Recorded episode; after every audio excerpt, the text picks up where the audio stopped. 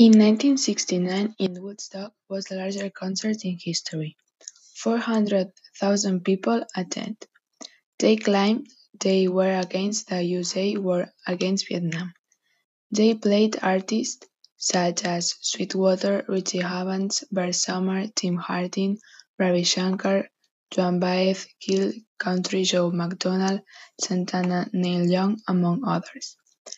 There are musicians who have the misfortune of belonging to the Club of 27.